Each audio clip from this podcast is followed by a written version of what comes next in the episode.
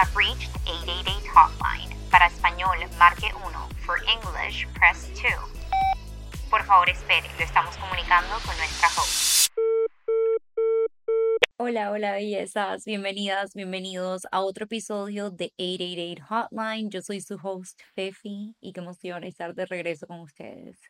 Si me vieron en las redes saben que eh, la semana pasada estuve de viaje en Abu Dhabi, Dubai y fue un viaje como un poco inesperado y un viaje que yo tenía en mi vision board este año.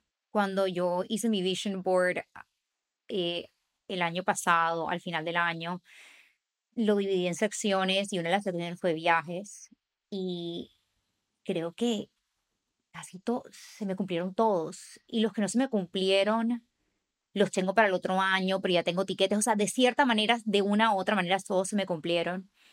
Y estando de viaje estaba demasiado agradecida y estaba súper cursi, mirando el mar, diciendo como que no puedo creer que eso sea mi vida, pero también reflexionando un poco, que creo que es muy normal que al final del año, ya se va acercando año nuevo, empecemos a reflexionar con las metas y los objetivos que nos pusimos y nos prometimos al comienzo del año, tanto el vision board como las metas que tú tenías. Y mientras que muchas de las cosas que querías se cumplieron, también otras no. Es más, creo que este año no se cumplieron tantas como el año pasado. Y tuve que hacer y mirarme al espejo honestamente y empezar a reflexionar para ver qué había pasado, por qué no se cumplieron las metas. ¿Era que no convenía? ¿De pronto yo fui la que bloqueé esa meta? Eh, de pronto me hice una promesa y no lo volví a ver más, sino hasta hace un mes. Y de eso quiero hablar en el episodio de hoy. Este episodio se va a dividir en dos partes. Hoy vamos a estar reflexionando, viendo cómo nos portamos este año, qué hicimos, if we were naughty or nice, si de verdad cumplimos los objetivos y las metas que nos teníamos. Y en el próximo episodio vamos a estar ahora sí creando nuestro vision board para el 2024. Creo que la reflexión es extremadamente importante porque nosotros no podemos simplemente poner fotos en un vision board y esperar a que se cumplan y no hacer nada al respecto tenemos que ver si de verdad estábamos actuando este año acorde a lo que queríamos o si no hicimos nada al respecto. Entonces, eso es lo que quiero discutir hoy. Antes de entrar al tema, vamos como siempre a hacer nuestras afirmaciones diarias. Entonces, si pueden, los invito a que cierren los ojos y con mucha fe repitan después de mí. Cada meta no lograda es una lección valiosa para el crecimiento personal Celebrando los pequeños avances es clave para establecer metas más alcanzables.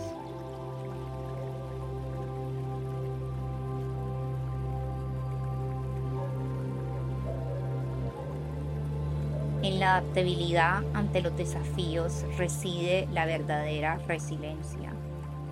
Las metas no cumplidas son oportunidades para ajustar el curso y avanzar con determinación hacia el éxito.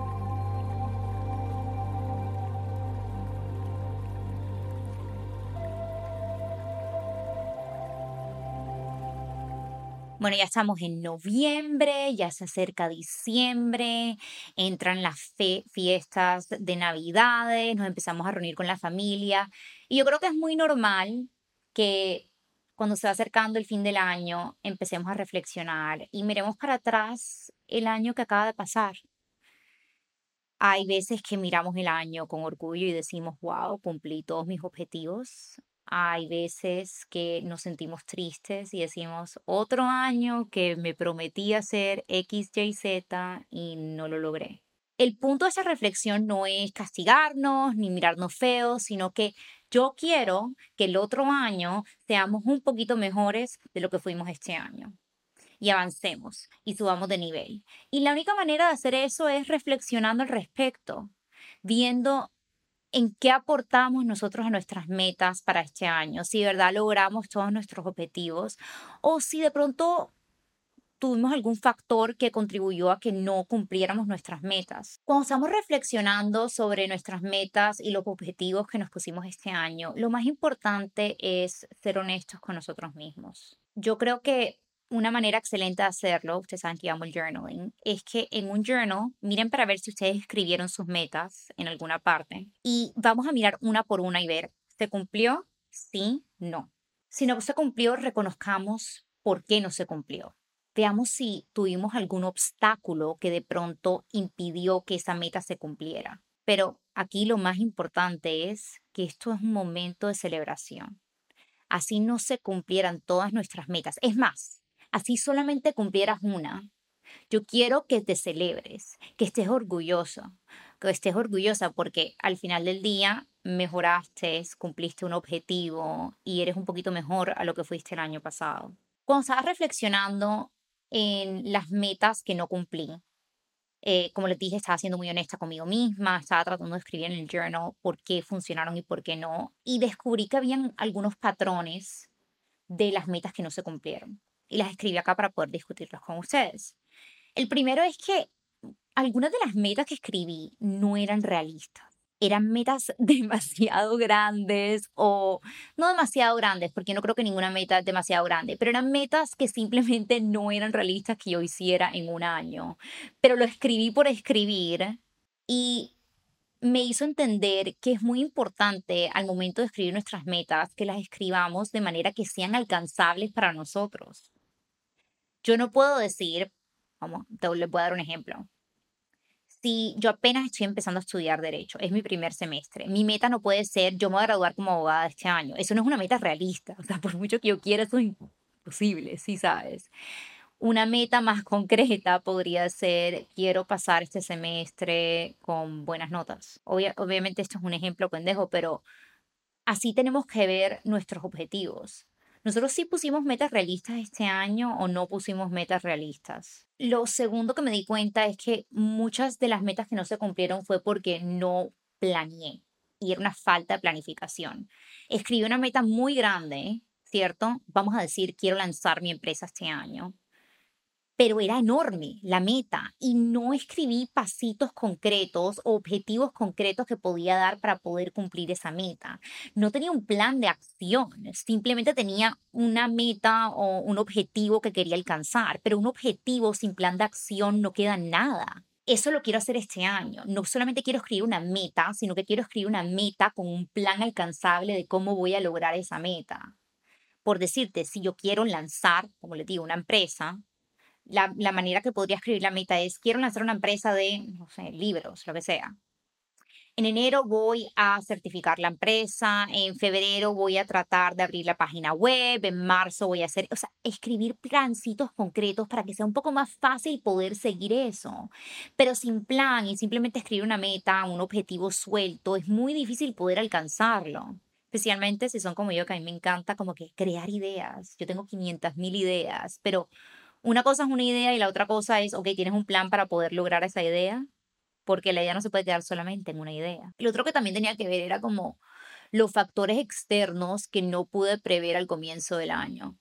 Yo quería hacer muchas cosas este año que no logré, pero al mismo tiempo, al comienzo de este año yo no tenía ni idea que yo me iba a mudar, por ejemplo, para otro continente. Al comienzo de este año yo no tenía ni idea que iba a parar de tomar pastillas. Y muchos de esos factores afectaron que yo no cumpliera las metas o los objetivos que tenía. Y como les digo, eso no tiene nada de malo, lo voy a poder cumplir el otro año. Es más, tengo fe ahora mismo que ya sé en qué me equivoqué, que ya sé en qué pude haber hecho mejor, que voy a poder cumplir esas metas el otro año bien. Pero también es importante cuando estemos reflexionando ver, ok, de pronto tuvimos un factor, tuvimos una pérdida en nuestra familia, nos dejó un novio, una novia, nos despidieron del trabajo, cambiamos de trabajo, nos mudamos de ciudad, nos enfermamos, se enfermó un familiar. Hay muchas cosas que pudieron contribuir al hecho de por qué estas metas no se cumplieron. Entonces, otra vez, ¿qué vamos a hacer? Vamos a ver todas nuestras metas que teníamos el año pasado. Vamos a escribir al lado, ¿se cumplió? Sí o no. Si no se cumplió, ¿por qué no se cumplió? ¿Por falta de planificación? ¿Por un factor externo? ¿O porque era una meta inalcanzable? Esto nos va a dar una base para poder entender qué hicimos mal, qué hicimos bien, qué debemos repetir y qué debemos cambiar para el otro año. Hablemos ahora de consejos prácticos que nos podrían... Disculpa, Canela, disculpa que te esté molestando y que esté interrumpiendo tu siesta. hay 500 lugares donde puedes sentarte en la casa y tú decides sentarte justo donde voy a tener que grabar el podcast. Pero sabes que es mi culpa porque yo debí saber que te querías poner acá, perdón. Te amo.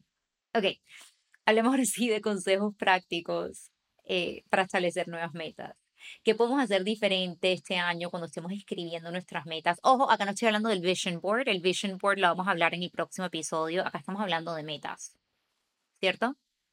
Y el Vision Board va de la mano con las metas, pero esta parte, a mí me gusta hacerlo antes de crear mi Vision Board. Escribir exactamente lo que quiero y tenerlo en una lista es más fácil poder ponerlo en imágenes y así que las imágenes sean específicas para que se puedan cumplir. Porque déjenme decirles que cuando yo en mi vision board pongo imágenes súper abstractas, se me cumplen de una manera que de pronto no quería porque no fui muy específica. Entonces, este año cuando vamos a estar escribiendo nuestras metas, vamos a utilizar una metodología diferente. Le voy a enseñar ese truquito, se llama el criterio, la metodología SMART. S-M-A-R-T, SMART de inteligente. Es técnicamente en inglés, pero se lo puede traducir. Entonces, la es técnica, es técnicamente en inglés, pero se lo puede traducir. Y esta metodología va a ayudar que hagamos metas específicas y concretas y que podamos cumplirlas para que el otro año, cuando esté haciendo este episodio otra vez, no sea por qué no cumplí las metas, sino cumplí absolutamente todo lo que me propuse este año. Empecemos. S de specific o específico. Entonces, como les dije, no podemos poner metas absolutamente abstractas. Por decirte, una meta abstracta puede ser, como les dije, por, por decirte, una meta abstracta puede ser, quiero tener mejor figura o quiero hacer ejercicio. Eso es una meta absolutamente abstracta y después no terminamos yendo al gimnasio y nos preguntamos por qué no fui al gimnasio. ¿Qué es una meta más específica? Puede ser, voy a cumplir una rutina de ejercicio por 30 minutos tres veces a la semana. Si vieron la diferencia, en vez de decir quiero tener buen cuerpo, porque a todas estas, esa fue mi meta este año, en vez de decir eso, puedo decir quiero hacer ejercicio tres veces a la semana o voy a hacer pilates dos veces a la semana y hacer pesas tres veces a la semana. Algo así. De esa manera tenemos un rumbo claro de qué es lo que debemos hacer para poder cumplir nuestra meta. Lo segundo, la M, esa era la S, la M es de measurable o medible. Queremos que las metas se puedan cuantificar. Entonces, en vez de decir quiero ahorrar dinero, que otra vez es algo súper broad y súper grande, queremos que eso se pueda cuantificar. Entonces podemos decir, quiero ahorrar 500 dólares al mes o quiero ahorrar 15% de mi salario al mes. De esa manera es más fácil poder medir el objetivo, porque si yo digo quiero ahorrar dinero, vamos a decir que ahorré 10 dólares, entonces al final del año, ¿qué hago? ¿Si cumplí esa meta o no cumplí esa meta? Entonces, otra vez, S específico, specific, M de measurable, A de achievable o alcanzable tenemos que asegurarnos que nuestras metas sean realistas, que sean alcanzables, que sea algo que podamos lograr este año.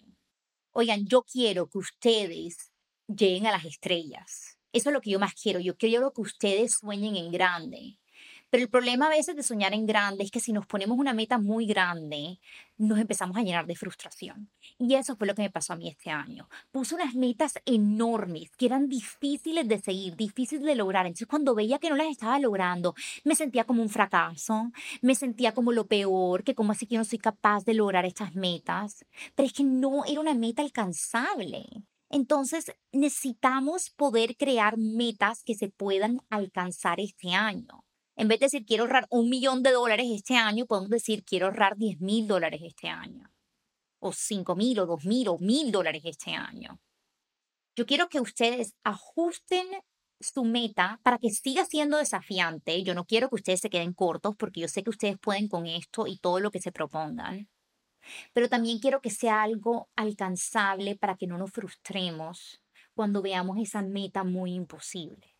La R es de relevant o relevante. Entonces, esta meta tiene que estar alineada con nuestros valores, con nuestro propósito, con lo que queremos lograr, porque tenemos que ver si esta meta contribuye a nuestro plan de largo plazo, si esta meta nos aporta algo a nosotros. Así nos aseguramos que cada objetivo tenga un propósito claro hacia nuestro camino de crecimiento personal. Por ejemplo, la meta de ejercicio para mí es importante, no tanto para verme bien, por, sino porque yo sé que es bueno para mi salud, tanto para mi salud mental como para mi salud física. Entonces, de esa manera está anclado a mi crecimiento personal y ayudarme a ser la mejor versión de mí misma. Por último, tenemos la T de SMART, que es time bound, y es como establecer un plazo para tu meta, establecer una línea del tiempo para tu meta. ¿Se acuerdan cuando estamos hablando de procrastinar? algo que a mí me ayuda a no procrastinar es si yo tengo un límite. Cuando uno tiene una deadline, vamos a decir que tienes que entregar un trabajo a las 12 de la noche, tú sabes que a las 12 de la noche tienes que entregar el trabajo, por ende lo vas a tener listo a las 12 de la noche. Entonces, agregándole un tiempo límite a tus metas te va a ayudar de cierta manera, eh, te va a ayudar a mantener el enfoque. Vamos a decir que yo quisiera ahorrar, como les digo, 5 mil dólares este año entonces, yo podría decir que lo vamos a dividir en 12 meses y cada mes voy a ahorrar X cantidad, ¿cierto? De esa manera yo puedo medir que cada mes esté ahorrando la cantidad de dinero específica que necesito para poder llegar a mi objetivo al final del año. Así podemos impulsar la acción y no procrastinar. Entonces, una vez escribamos nuestras metas, cada meta la vamos a escribir con, con ese framework en mind, SMART. Después de escribirlas todas, vamos a ver, ok, cuál de verdad son las metas que son importantes para mí. Hay muchas veces que queremos hacer de todo a la vez queremos escribir un libro y graduarnos de una carrera y viajar el mundo y empezar un negocio y tener un hijo y casarme y lo uno y lo otro y tenemos tantas metas que vamos a terminar dispersos totalmente. Entonces, una vez escribas tus metas, empieza a evaluar y digas como que, ok, ¿cuáles son para mí la prioridad? ¿Cuáles son las que de verdad siento que me van a ayudar a ser la mejor versión de mí misma, que me van a ayudar a mi crecimiento personal, que me van a ayudar a lo largo de mi vida? Y vamos a enfocarnos en esas. Lo otro que vamos a hacer diferente este año es que no nos vamos a esperar hasta noviembre como este año para empezar a reflexionar sobre eso, nuestras metas. Porque eso es lo que pasa la mayoría del tiempo, ¿cierto? Viene año nuevo, todos escribimos nuestras metas muy bonitas, que vamos a ir al gimnasio, que no vamos a ir al gimnasio, y después nos olvidamos de eso y lo volvemos a ver en noviembre o en diciembre y vimos que no cumplimos nada. Esta vez vamos a hacer revisiones de nuestras metas cada tanto ya sea cada mes, cada dos meses o cada tres. Nos vamos a sentar y vamos a volver a hacer este ejercicio y vamos a ver en qué estamos en nuestras metas. Por decirte, mi meta era bajar 10 kilos este año y han pasado tres meses y no he ido al gimnasio, y no he hecho nada. Tengo tiempo para ajustar y tengo tiempo para poder seguir con mi meta, así no haya empezado, para poder lograrlo al final del año. Entonces, eso nos va a permitir, uno, mantenernos en constante chequeo y mantenernos honestos con nosotros mismos, mantenernos on top of it, ver como que, ok, sí estoy cumpliendo esto, no estoy cumpliendo esto, si no lo estoy cumpliendo, vamos a reevaluar qué debemos hacer diferente, de pronto tengo que, como les dije, hacer un plan concreto con pasitos si quiero lanzar mi empresa, hago esto, esto y esto. Si veo que de pronto está muy grande el objetivo, lo puedo ir acortando, acortando, acortando, o puedo ir haciendo pasos más concretos, más específicos. Pero estos chequeos regulares nos van a ayudar a poder stay on track para poder cumplir todas nuestras metas el próximo año. Y lo último que siempre ayuda es tener una red de apoyo, tener un accountability buddy, una amiga, un amigo, un familiar, eh, tu novio, tu novia, tu pareja, que te ayuda a mantenerte honesta y te ayuda a mantenerte on track. Por decirte, yo le puedo decir a mi novio, para mí el otro año es muy importante que yo ahorre dinero. Para mí el otro año es muy importante que me gradúe de, no sé, un- una maestría, lo que sea que sea. Y yo quiero que tú me ayudes a mantenerme accountable. Entonces, de pronto, él, si mi plan era ahorrar dinero y me ve yo haciendo un shopping spree en Sephora, como el que acabo de hacer, él me puede decir como que, amor, ¿te acuerdas cuando me dijiste que para ti era importante ahorrar dinero? Y esos compañeros te van a ayudar muchísimo. Y viceversa, yo lo ayudo a él también. Pero teniendo una red de apoyo y también teniendo, rodeándote de gente que está tratando de otra vez mejorar, ser la mejor versión de ellos mismos y están alineados en eso, te va a ayudar muchísimo para poder cumplir tus objetivos. ¿Será que vemos que nos preguntaron esta semana? Vamos, te vas. Chao, Canela. Vamos a la sección de preguntas y respuestas. Preguntas y respuestas. Ya saben que todas las semanas les estoy anunciando cuál va a ser el tema, si tenemos invitados en nuestro Instagram at 888 Hotline Pod. Ahí pueden mandarnos una nota de voz con su nombre, su edad, de dónde nos escuchan y la pregunta que tengan relacionadas al tema y así los puedo poner en el podcast y podemos contestar sus preguntas. Vamos a ver qué nos preguntaron esta semana. Hola Fefi, ¿qué tal? Un gusto saludarte. Te saluda Vilma, soy del Salvador, tengo 29 años de edad. Y pues con respecto al Vision Board, yo desde hace dos años vengo manifestando en un 90% todas las cosas que he puesto en mi Vision Board. Pero específicamente este año, y mi consulta va referente a esto, eh, me he sentido desconectada espiritualmente, me he sentido desconectada con las cosas que quiero, siento que he perdido mi rumbo. Entonces quería consultarte cómo haces tú en esos momentos, cómo recuperas tu poder, cómo recuperas tu energía, cómo recuperas las ganas de querer seguir manifestando una vida increíble. Y sí, básicamente eso, ¿cómo haces tú?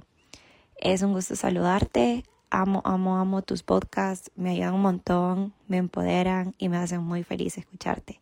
Un abrazo. Gracias, belleza mía. Oigan, en verdad, yo no puedo creer cuando me llegan preguntas como de todas partes de Latinoamérica, del mundo, como que yo en verdad no puedo creer que ustedes me escuchen, ustedes no saben lo que significa para mí. Y la razón por la que comienzo la respuesta de esta manera es porque me siento muy conectada contigo, Vilma. Y me pasó muchísimo este año, que siento que perdí el rumbo. No me sentía conectada con lo que quería, me sentía un poquito de, como, no defraudada, pero sí como defraudada, sentía que no estaba logrando mis objetivos.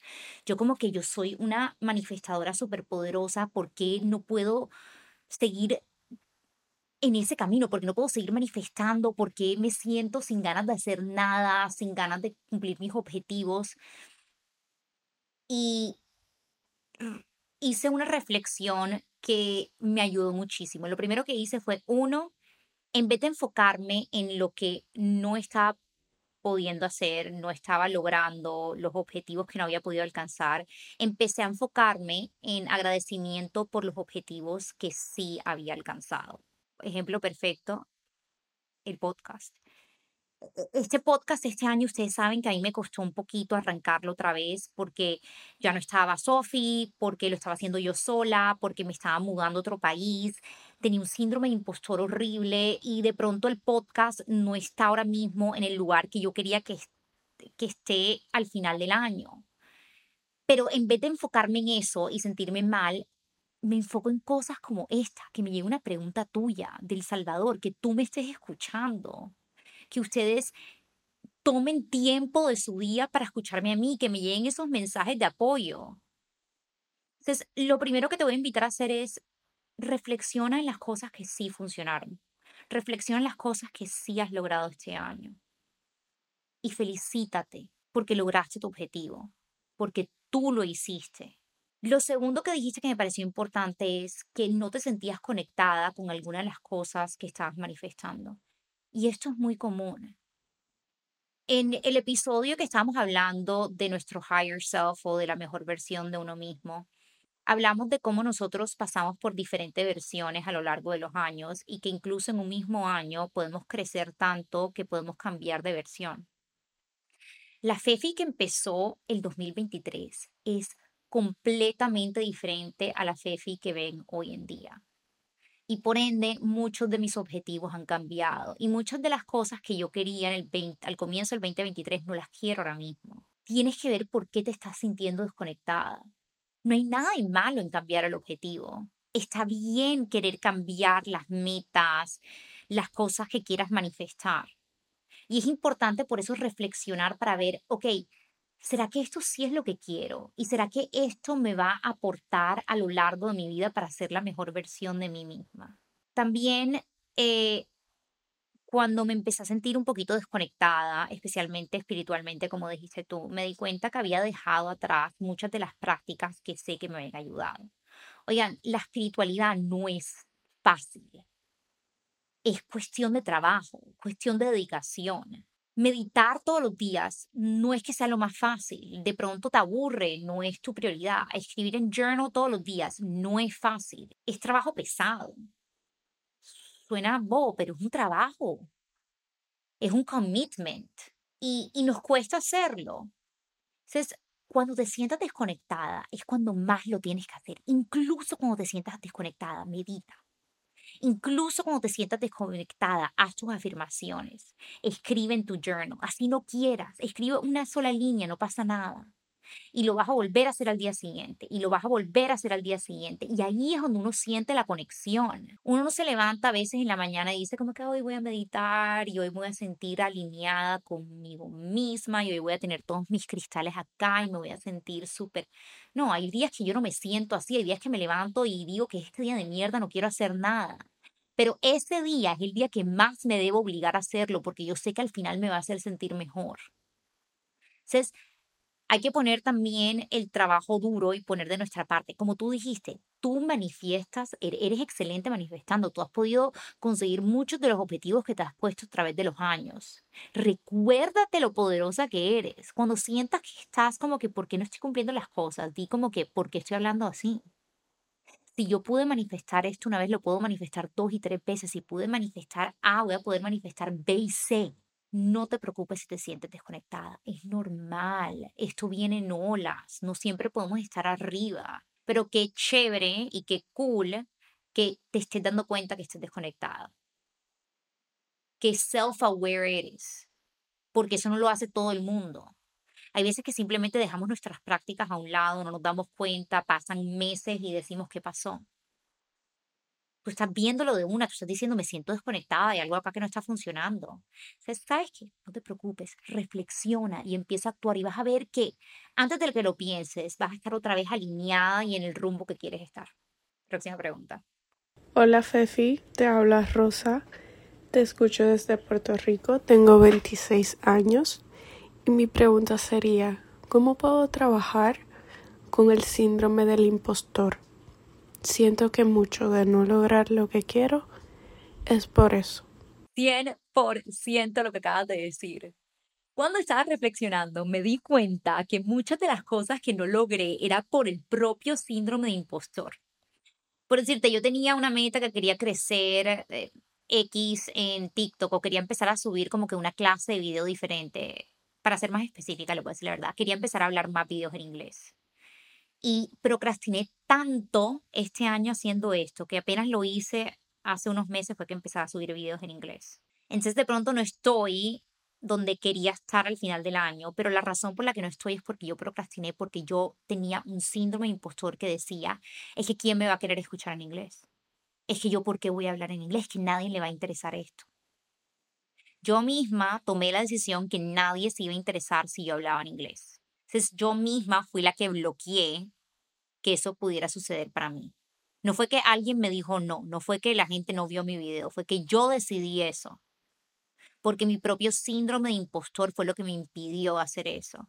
Yo empecé a ponerle un nombre a esa vocecita en mi cabeza. Ponle un nombre, no sé. Ustedes no han tenido como que una amiga súper negativa en su vida que siempre todo le buscaba, o sea, siempre todo lo criticaba, y siempre todo decía las cosas mal y siempre que uno estaba feliz como que te amargaba la vida o uno decía quiero hacer algo y de uno te decía que no se iba a poder lograr, ponle el nombre de esa amiga, Sutanita. La próxima vez que tú identifiques, porque mira que tú estás identificando que es el síndrome de impostor. La próxima vez que tú identifiques que tú misma te estás autosaboteando y tú misma eres la que estás impidiendo que puedas hacer algo, tú vas a decirle, vas a hablarle a esa voz de tu cabeza y le vas a decirle, Sutanita, otra vez estás acá, otra vez me estás diciendo que no puedo hacer esto. Te voy a pedir el favor que te calles. Cállate, Sutanita, yo no te voy a prestar atención a ti. Porque al final del día, el síndrome impostor es tal como esa amiga, esa amiga negativa que todo lo ve mal, que es una celosa, que no le gusta verte brillar, que cada vez que te sientes bien te va a querer opacar, que no te va a hacer querer sentir bien. Entonces, mírala como esa hater amiga tuya. O no amiga, enemiga. Mírala como ese hater y cada vez que lo identifiques, di como que no le voy a prestar atención.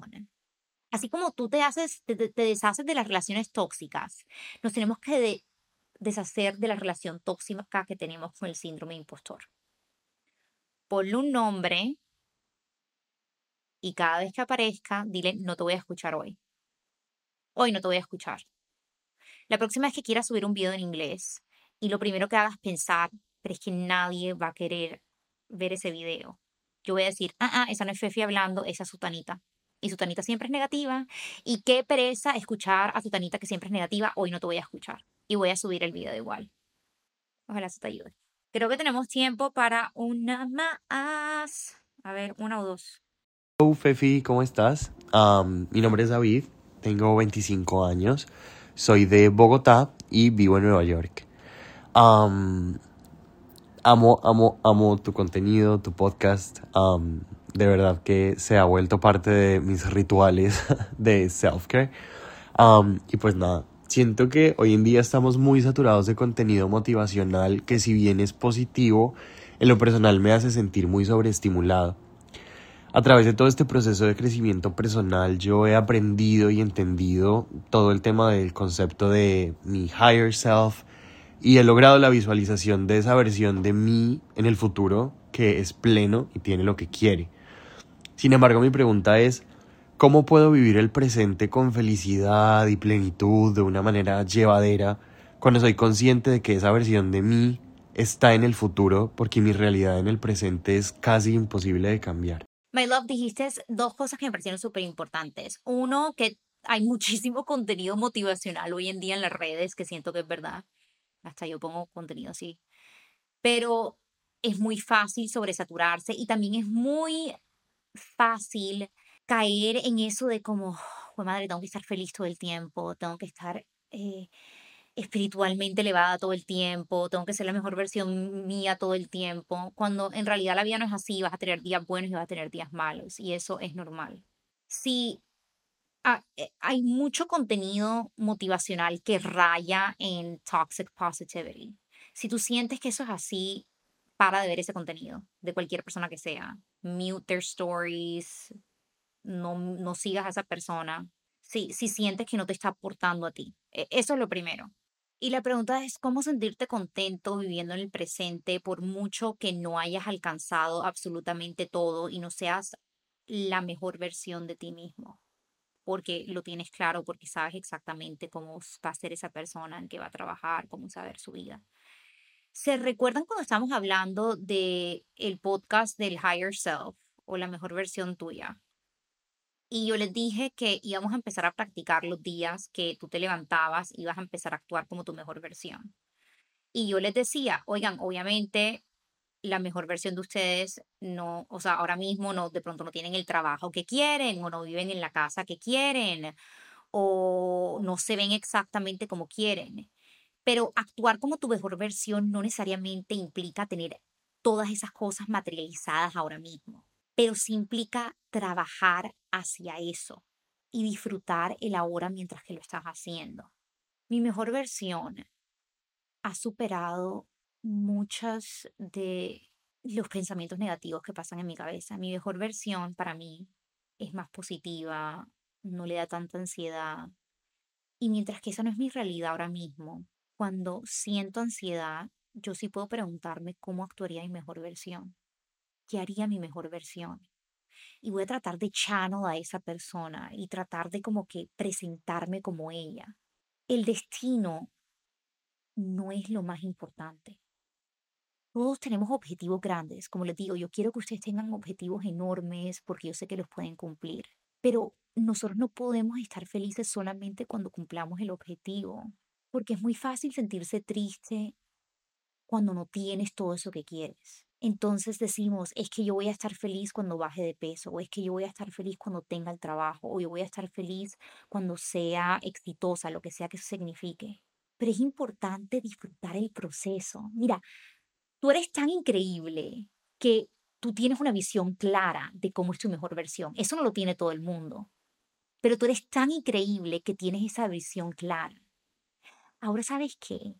Disfruta llegar a esa versión. Sabiendo que cada día estás trabajando y cada día te acercas un poquito más a eso.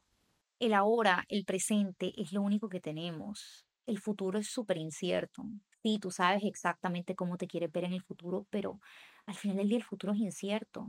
No sabemos qué va a pasar mañana. Es más, no tenemos prometido el mañana y esto puede sonar cursi, esto puede sonar cliché, pero es verdad. Y esto es algo que yo me tengo que recordar a mí misma bastante porque yo soy de las que me gusta estar correteando objetivos todo el tiempo. Pero el problema es que vivía simplemente era en el futuro, vivía imaginándome todo lo que iba a pasar y lo feliz que iba a ser cuando esto pasara y lo otro pasara y lo otro pasara. Y lo que pasa es que cuando vivimos simplemente pensando en nuestros objetivos, nos estamos perdiendo lo que está pasando ahora mismo al frente de nosotros, en nuestra realidad, en lo que está ahora mismo presente. Y lo último que yo quiero es que en tres años tú mires atrás y digas, ¿por qué estaba tan preocupada? Es más, si tú, tú sabes cómo es tu mejor versión y tú sabes que lo vas a lograr, porque yo sé que tú sabes eso, ¿cómo vivirías ahora mismo si tú sabes que en 10 años o en 5 años o en 2 o en 1 vas a ser la mejor versión de ti misma? Si yo te dijera, te aseguro, te aseguro, tienes mi promesa, que en 3 años vas a ser la mejor versión. ¿Tú vivirías angustiada ahora, angustiado ahora mismo porque no eres esa mejor versión? ¿O vivirías infeliz porque no eres esa mejor versión? ¿O vivirías feliz y pleno sabiendo que eso viene? Es como que yo sé que eso viene, déjame voy a disfrutar ahora mismo, porque más nunca voy a tener este momento, porque más nunca voy a tener esta edad, porque más nunca voy a estar viviendo en este lugar, en este apartamento, con estos amigos, viéndome de esta manera. yo creo que la clave es teniendo la certeza que nuestros objetivos se van a lograr en el momento que se deben lograr, pero sabiendo que lo único que tienes es el ahora mismo y que tienes dos opciones. O vives en el futuro pensando que esa es la única manera que vas a ser feliz, o vives feliz ahora sabiendo que tú vas a lograr lo que quieres en el futuro. Espero que este episodio les haya servido muchísimo. Ya saben que vamos a estar hablando de vision boards, cómo crearlos, cómo hacer para manifestar todos nuestros sueños para el 2024. Los amo. Como les digo, mm, me siento demasiado orgullosa, demasiado feliz, se me hincha el corazón recibir todas estas preguntas, ver de todas las partes que nos están escuchando, el hecho de que ustedes tomen tiempo de su día para escucharme a mí, ustedes no saben lo que esto significa para mí. Este podcast, cuando yo lo creé, yo un momento dije como que si ayudo a una persona, siento que cumplí mi objetivo. Y ahora, mi, ahora ver sus mensajes, el otro día me llegó un mensaje diciendo a una niña que le habían dado el trabajo que quería usando las pautas que les había dado en el episodio de, de entrevistas laborales leer eso, yo decía como que yo, yo no puedo creer que de verdad lo logré, que logré eso. Y, y tengo 500 mil objetivos más y, y quiero que este podcast llegue lejos, pero ahora mismo me siento la mujer más satisfecha del mundo. Los quiero mucho, de verdad que de todo corazón gracias y nos vemos la próxima semana.